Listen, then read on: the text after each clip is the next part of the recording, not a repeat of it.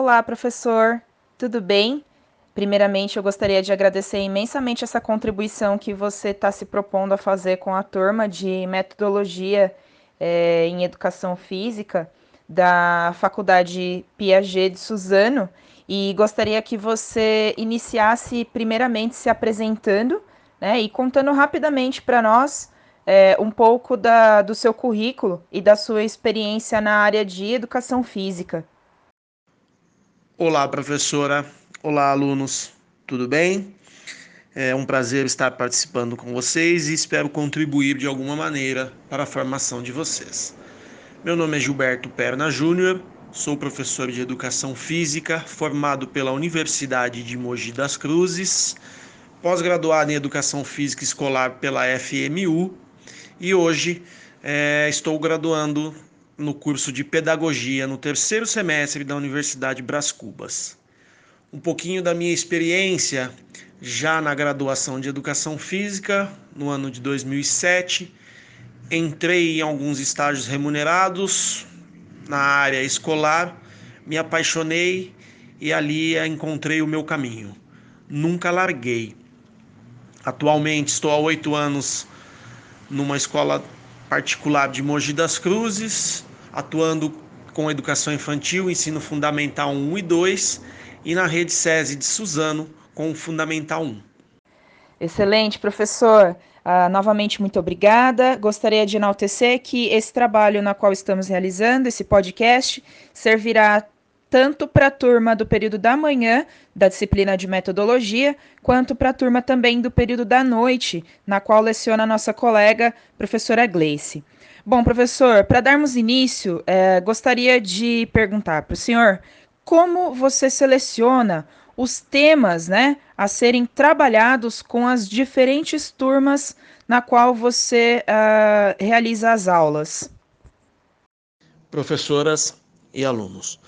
É, para que eu possa selecionar os temas que eu vou trabalhar nas aulas de educação física, é muito importante hoje que um professor da área da educação básica, da escolar, seja educação física ou qualquer outra disciplina, ele tenha conhecimento da BNCC, a Base Nacional Comum Curricular, que foi implantada recentemente em todas as escolas do Brasil.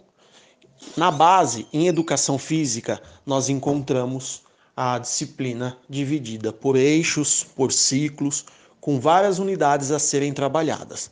Mas ela não ingessa o professor. Ela não é uma receita pronta e que o professor tem que seguir ela completamente ela permite e deve fazer com que o professor conheça a realidade da escola em que ele está atuando, da comunidade escolar e local em que ele está presente.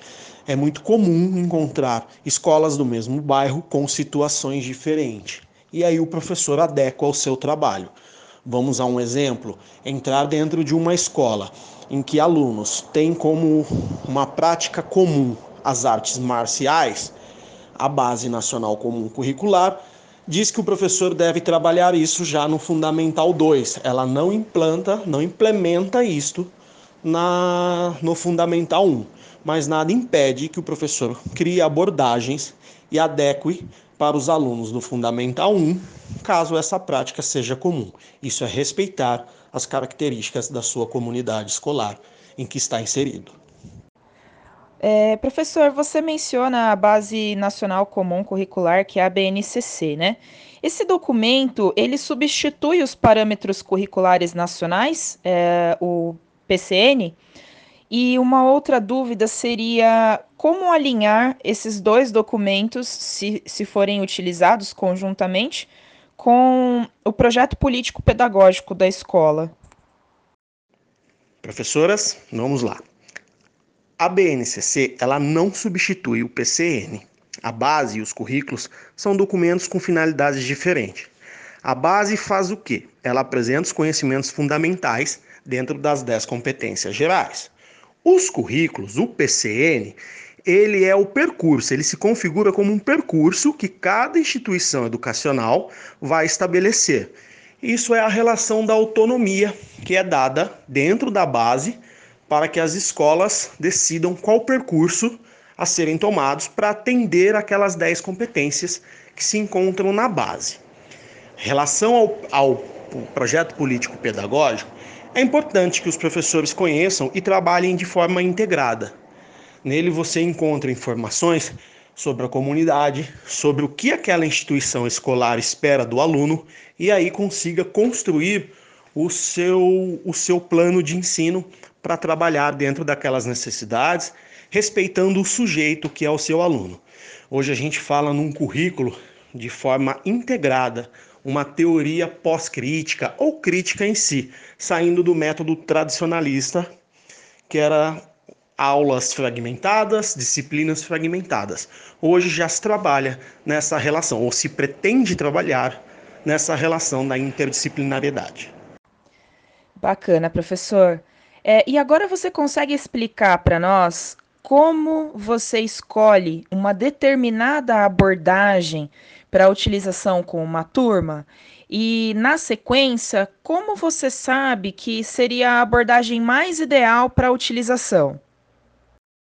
Professoras, relacionado à abordagem é um tema complexo e bem delicado. Eu acredito que você não escolhe, você é escolhido. Por que isso? É muito difícil quando você entra numa escola, e eu por muito tempo me considerei atuando dentro de uma abordagem construtivista, em que eu acredito que seja uma das mais próximas ao ideal do que se imagina dentro da educação hoje, e encontrar alunos que você precisa iniciar numa abordagem desenvolvimentista, como por exemplo, essa ideia do movimento, ou alunos em que a prática do esporte, principalmente do futebol em si, essa relação de jogar e treinos, essa relação tecnicista que acontece ainda muito na educação física, está inserida. Você não chega retirando tudo isso de uma vez porque você não vai ter sucesso.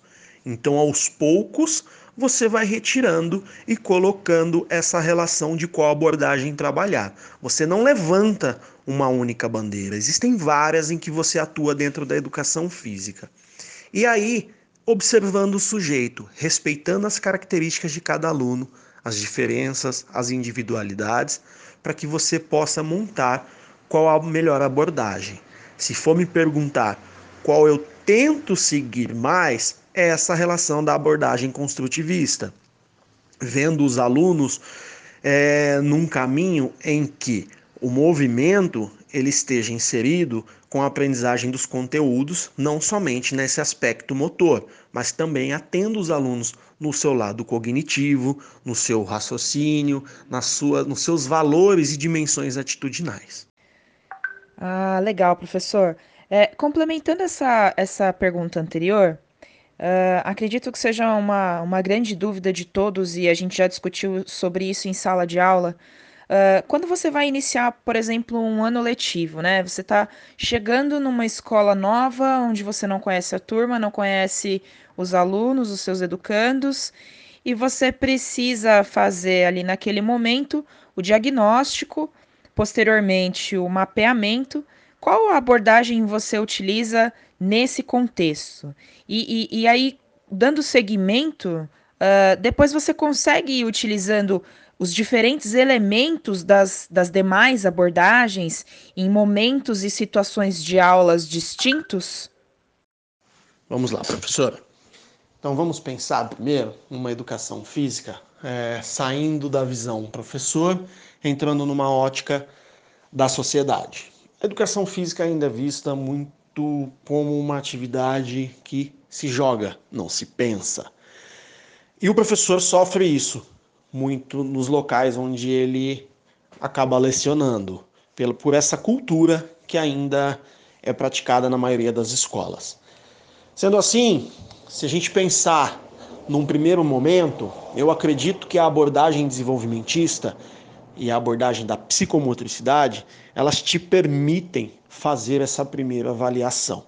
A abordagem desenvolvimentista, nessa relação de utilizar o movimento para entender em que grau, em que estágio aqueles alunos se encontram, para que você possa, dentro do desenvolvimento motor, utilizar as suas aulas. A abordagem da psicomotricidade ela é um pouquinho mais ampla. Ela também te permite, dentro dos aspectos psicomotores, mas ela inclui os afetivos e os cognitivos, permitindo um estágio, uma avaliação maior do seu aluno. E aí você vai mesclando outras bandeiras. Você consegue trabalhar nas suas aulas depois de tudo isso.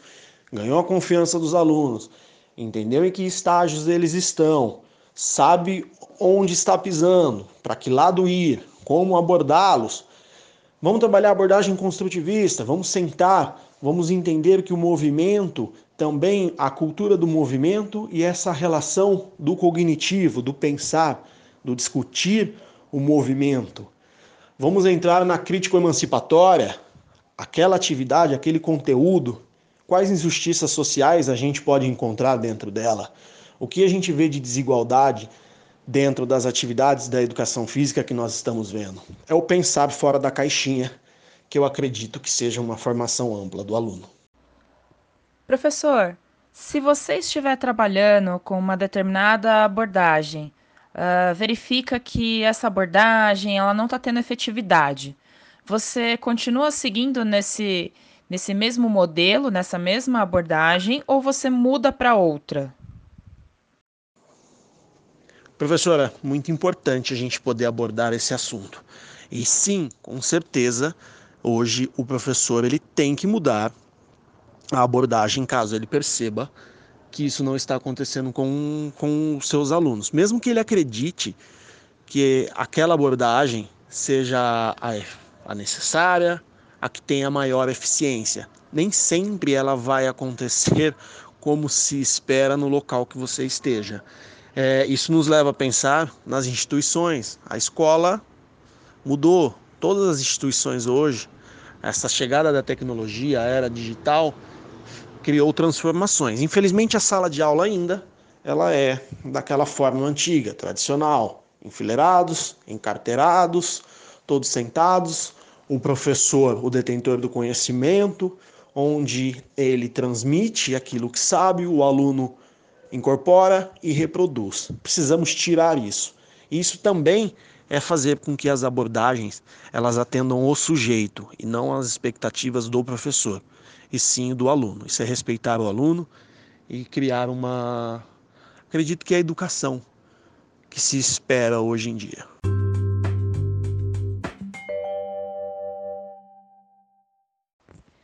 Ok. Professor, agora uma pergunta voltada para a educação infantil. Em sua opinião, qual método você acredita que é mais recomendado para aplicação com as crianças nessa faixa etária? Bom, professores, vamos lá. É, primeiro vamos, vou passar uma experiência que a educação física infantil ela exige muito do professor, mas também traz muito prazer. Tudo bem? É, saibam que o retorno é muito maior do que aquilo que a gente faz. É, e se a gente pensar na criança, vamos pensar numa formação integral. E vamos lembrar então da abordagem da psicomotricidade. Eu acredito que ela seja, entre todas, é, a que mais se aproxima à realidade do que se trabalhar com a criança. Ela aborda os aspectos afetivos, cognitivos e psicomotores da criança na sua formação. Então eu acredito que seja ela. E numa experiência, se você chegar numa criança e falar, vamos entender a cultura corporal do movimento, vamos pensar aqui, ela vai te olhar e vai te perguntar que hora que ela vai voltar para brincar. Então, é, pensando assim, o caminho a se seguir, que eu acredito, é a abordagem da psicomotricidade. Professor Gilberto, a gente sabe que a inclusão é um grande desafio em vários aspectos. É, eu gostaria que você discorresse para nós qual abordagem ou metodologia você acredita que seja ideal para se utilizar com alunos que possuem alguma deficiência ou de repente que possuem algum problema congênito de saúde. Uh, como você, professor, lida com alunos que possuem alguma deficiência ou algum problema de saúde em uma turma mista no seu dia a dia? Professoras, vamos lá. É, cada vez mais estamos recebendo, isso é ótimo, alunos em que a escola, a instituição escolar e os docentes têm que se preparar para receber a inclusão dentro da escola. Elas existem, elas estão aí e o professor tem que se preparar para isso. Qual abordagem? É, vocês esperam eu falar uma, né? Não sei. Isso é respeitar o seu aluno, é entender a característica do seu aluno. Porque qual é a deficiência que esse aluno tem? Essa deficiência é física? É, já tive casos por experiência de um aluno cadeirante, com toda a sua musculatura atrofiada, em que sua cadeira era de é, mecânica e que o contato com ele tinha que ser tão pequeno que ele poderia ter uma lesão grave. Só que o cognitivo dele, inabalável. E esse aluno construía pensamentos sensacionais dentro das aulas de educação física. E isso foi respeitado nele e estimulado nas aulas para ele, portanto que ele participava dentro das suas características de todas as práticas. Acreditem, ele participava de todas as aulas. E aí eu posso falar para vocês que foi muito voltado a essa relação da construtivista da educação física, onde se pensava no cognitivo, no, na cultura corporal do movimento, onde ele realizava como podia e fazia as aulas e pensava em todas as estratégias e pensava em toda a cultura da educação física. Agora, se a gente tem um aluno que a sua deficiência está no cognitivo, está no intelectual, e o que proporcionar a esse aluno? Depende. É, a gente pode trabalhar nessa relação desenvolvimentista, permitindo com que esse aluno tenha maior autonomia motora, olhando os graus de desenvolvimento e entendendo que nesse aluno você não tem que classificá-lo como a regra, onde coloca que o desenvolvimento motor, a idade tal, o aluno tem que se encontrar no estágio X e entender que ele pode estar menos e que você vai trabalhar para chegar a um ponto ideal desse aluno, isso já é muito. Isso é excelente. É trabalhar o sujeito, a característica e a individualidade desse seu aluno. Então, se o meu aluno tem uma deficiência motora, a gente pode estimulá-lo nas abordagens que trabalham o cognitivo. Se o meu aluno tem uma deficiência cognitiva, eu devo trabalhar com ele, estimular, estimular ele nas abordagens que trabalham com essa relação motora, como por exemplo a desenvolvimentista. Excelente, professor. É, realmente não é raro encontrarmos na nossa prática e que bom que essa realidade tem mudado, tem se tornado mais recorrente, mais constante, né, mais evidente encontrarmos alunos com deficiência ou alunos realmente com algum problema crônico e congênito de saúde, e é nosso papel enquanto profissional encontrarmos as abordagens e os métodos que mais se encaixam realmente para realizar uma inclusão efetiva e selecionar de uma maneira adequada, carinhosa, para que a gente não não faça nem a, a, a subestimação né, desse aluno e de suas competências cognitivas e gerais aí, uh, motoras também, ou uh, de repente a gente entre em algum erro de hiperestimar também a capacidade desse aluno e aí tornar essa atividade muito dificultosa e desestimulante para ele. Obrigada pelas suas colocações. Agora, professor, gostaria de uh, uma pergunta que foi feita pela turma aqui sobre a abordagem construtivista. Uh, você acredita que essa abordagem possa ser aplicada em uma turma inicial? Ou o ideal seria, primeiramente, conhecer os alunos? Então, acredito aqui que o principal questionamento dessa, dessa pergunta seja se a gente já consegue é, inicialmente, já logo de cara, é, utilizar essa abordagem construtivista com uma turma que a gente ainda não conheça as particularidades dos alunos. O ideal seria ir conhecendo primeiramente aí a realidade, a particularidade desses alunos, para depois uh, dar continuidade na utilização de uma abordagem construtivista. Vamos lá, professora. É, primeiramente, quero dizer aos, aos nossos amigos aí, colegas de profissão, que talvez as minhas respostas não sigam aos livros. É, os livros me ensinam, nos ensinam e muito. Leiam o máximo que puderem. Mas a nossa prática às vezes é diferente do que o livro nos diz. É, por isso segue dessa forma. Eu estou tentando passar as minhas experiências. É, vamos lá, duas situações e o ideal. Se aquela escola é construtivista, se aquele professor que estava lá segue aquele modelo construtivista, você com essa abordagem vai conseguir conhecer os seus alunos e manter o ideal da abordagem dentro das suas aulas. Agora, o que a segunda opção, o segundo momento, a segunda situação que infelizmente atinge a maioria das escolas, não, porque essa abordagem é trabalhada de forma errada, negligenciada dentro das escolas, e você vai precisar conhecer o, seu, o sujeito, o aluno, para que possa utilizar depois essa abordagem. Você não está perdendo tempo, você está recuperando o tempo perdido e construindo com o seu aluno para que se chegue a um ideal. Ah, bacana, professor.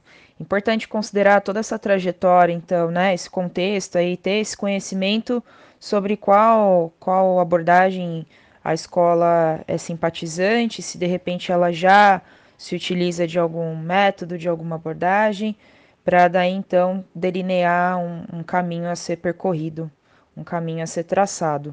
Uh, professor, agora saindo um pouco desse contexto escolar, é, uma pergunta feita aqui por um aluno: qual método você considera adequado uh, ser utilizado em um clube? É, até por, por conhecer um pouco do seu trabalho, da sua trajetória, sei também que você uh, já atuou aí em outros contextos que não os escolares também, né? Então, considerando que uh, existem equipes dentro de clubes ou dentro de associações, uma equipe que vem uh, perdendo partidas consecutivas e isso vem sendo motivo de desânimo para a equipe. Qual método você considera mais adequado ser utilizado com essa equipe dentro desse contexto de clube esportivo? Bom, pessoal, vamos lá. É... E até para não parecer uma forma mecânica, robotizada, a gente discutiu essa última questão, tamanho e dificuldade.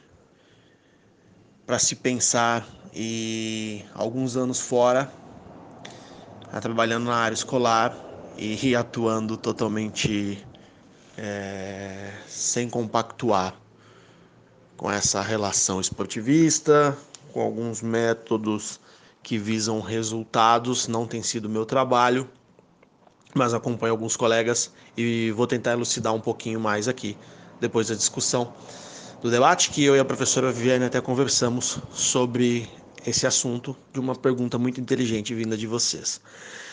Se a gente pensar pela minha experiência que o resultado não está vindo e parando bastante para olhar e até ler um pouquinho para chegar numa conclusão, tentar construir com vocês uma ideia, é, a gente tem que tentar pensar e entender é, o que está sendo, o que está acontecendo com, com, com esse aluno. Será que será que está sendo um, feito um trabalho amplo, onde somente a prática está sendo favorecida e naquele torneio, naquela competição, é, os demais alunos têm um resultado mais satisfatório, porque o entorno é considerado. Eu vou falar para vocês aqui uma matéria que li ontem de um, li ontem de um jogador de futebol argentino, em que ele fala que a psicologia é muito importante dentro do futebol. E ele levou a psicóloga do clube que ele jogava, o Boca Juniors, para o atual clube que ele trabalha. Então, isso eu acho que é trabalhar o multidisciplinar, é você ter numa equipe que busca rendimento, é, pessoas gabaritadas e profissionais que possam construir dentro do seu campo de conhecimento para um objetivo específico.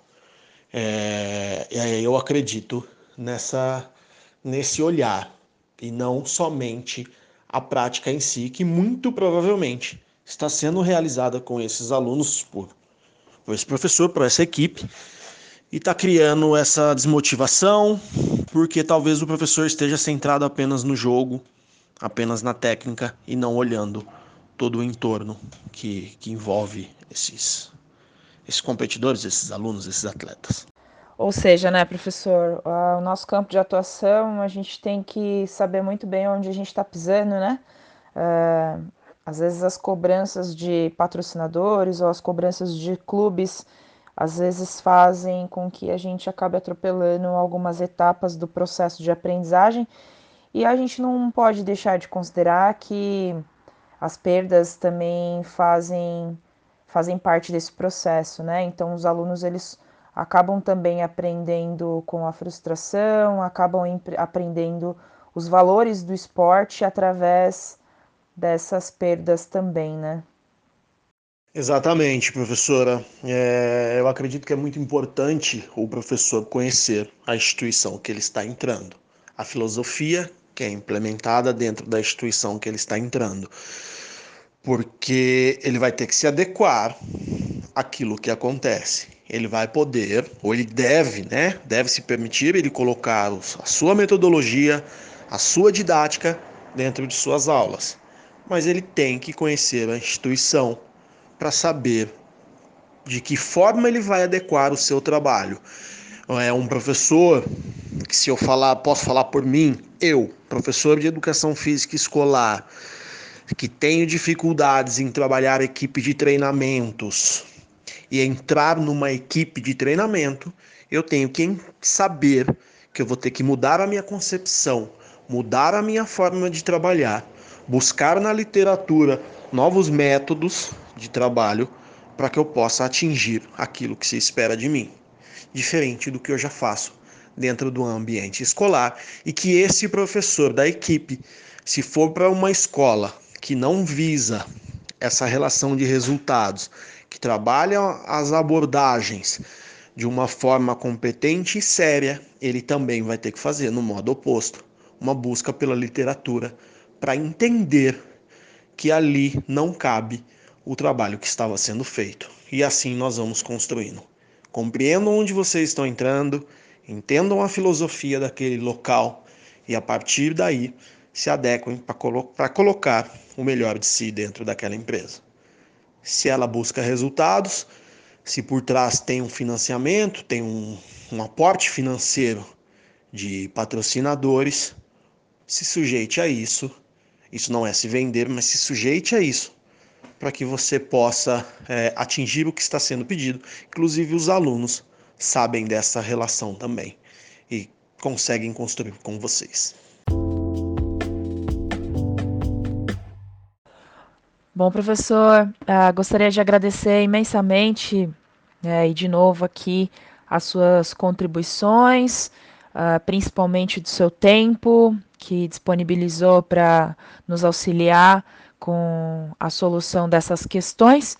E para finalizar, é, gostaria que o senhor discorresse sobre a importância, uh, no seu ponto de vista, uh, desses alunos conhecerem então as abordagens, os diversos elementos das abordagens, também os métodos, né?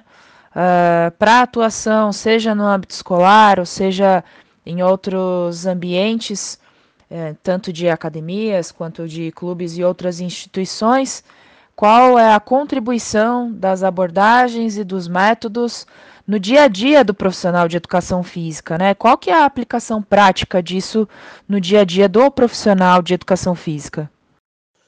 Bom, professora, é, sou eu quem agradeço. Quero dizer que foi um imenso prazer poder participar com vocês e acho que contribuir um pouquinho de alguma forma. E como finalização nessa sua fala, eu gostaria de dizer a todos os futuros professores é, que não sejam mais dos mesmos. Infelizmente, ainda a nossa educação física está sucateada, e essa é uma verdade que dói falar, mas que ainda acontece e que está sucateada muito porque ficamos em débito com, com a literatura e com a ciência voltada para a educação física. Isso está mudando e muito e depende de nós, professores de educação física, seja lá qual for a área que você for seguir. E por experiência, quando entrei na faculdade, achei que ia ser uma pessoa que ia trabalhar no futebol e nem de perto passei por isso. Nem sonhava com a área escolar. E quando a encontrei, me apaixonei. E não estudei a área escolar. Eu estudo a área escolar todos os dias na prática e na teoria. E se eu puder falar para vocês, se apaixonem pela educação física, depois por um dos ramos dela. E se apaixonar é vai atrás. Coloca aquilo todo dia, regue um pouquinho, leia um artigo por semana, um livro por mês, um capítulo por semana, por dia, conforme a sua necessidade. Só não deixe de levar a educação física a sério. Será a profissão de vocês e vocês terão imensa responsabilidade na vida daquele seu aluno, daquele seu atleta que estará se dedicando e confiando em você. Façam o melhor. Eu garanto para vocês que sair da zona de conforto e ser um professor que estuda, que acredita vai te tirar de um grupo muito grande e vai te colocar é, num outro em que você vai ser procurado e respeitado por aquilo que você faz. Eu acho que a maior satisfação que nós temos é saber que o nosso trabalho é sério, que demanda estudo e traz resultados, seja lá qual, qual ramo você for seguir. Fica aí dessa forma, parece demagogia, mas não é. É paixão, é amor e espero encontrá-los com, com mais amor vai ser impossível, mas com, a mesmo, com o mesmo sentimento de paixão por essa linda profissão que só me traz coisas boas. Um abraço a todo mundo.